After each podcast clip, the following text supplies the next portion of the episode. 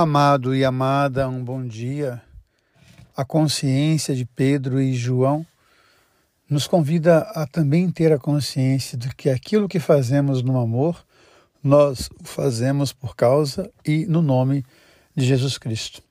O que esse homem, o que aconteceu com ele, aconteceu pela ação do Espírito Santo, pela força de Jesus Cristo. E é interessante porque esta ação e essa força do Espírito Santo permitem que Pedro possa então orientar a comunidade para que esta comunidade possa experimentar o amor de Deus, o Deus de Abraão, o Deus de Isaac, o Deus de Jacó, aquele que ressuscitou Jesus, aquele que nos dá a vida e quer nos ressuscitar a cada dia. Pensar na eternidade a cada instante. Pensar na eternidade como o dom de Deus que nos convida cada dia a trazer essa eternidade para o nosso cotidiano, nas coisas miúdas da vida, experimentar o amor de Deus.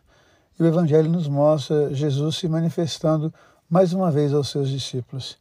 Ele que vem aos seus discípulos, que vem ao encontro deles para animá-los na missão, para que eles possam testemunhar em todo canto do mundo este amor. Que nós sejamos hoje os discípulos de Jesus, aqueles que tornam Jesus presente no coração do mundo. Aqueles que se alimentam de Cristo e que se tornam Cristo para quem tem fome.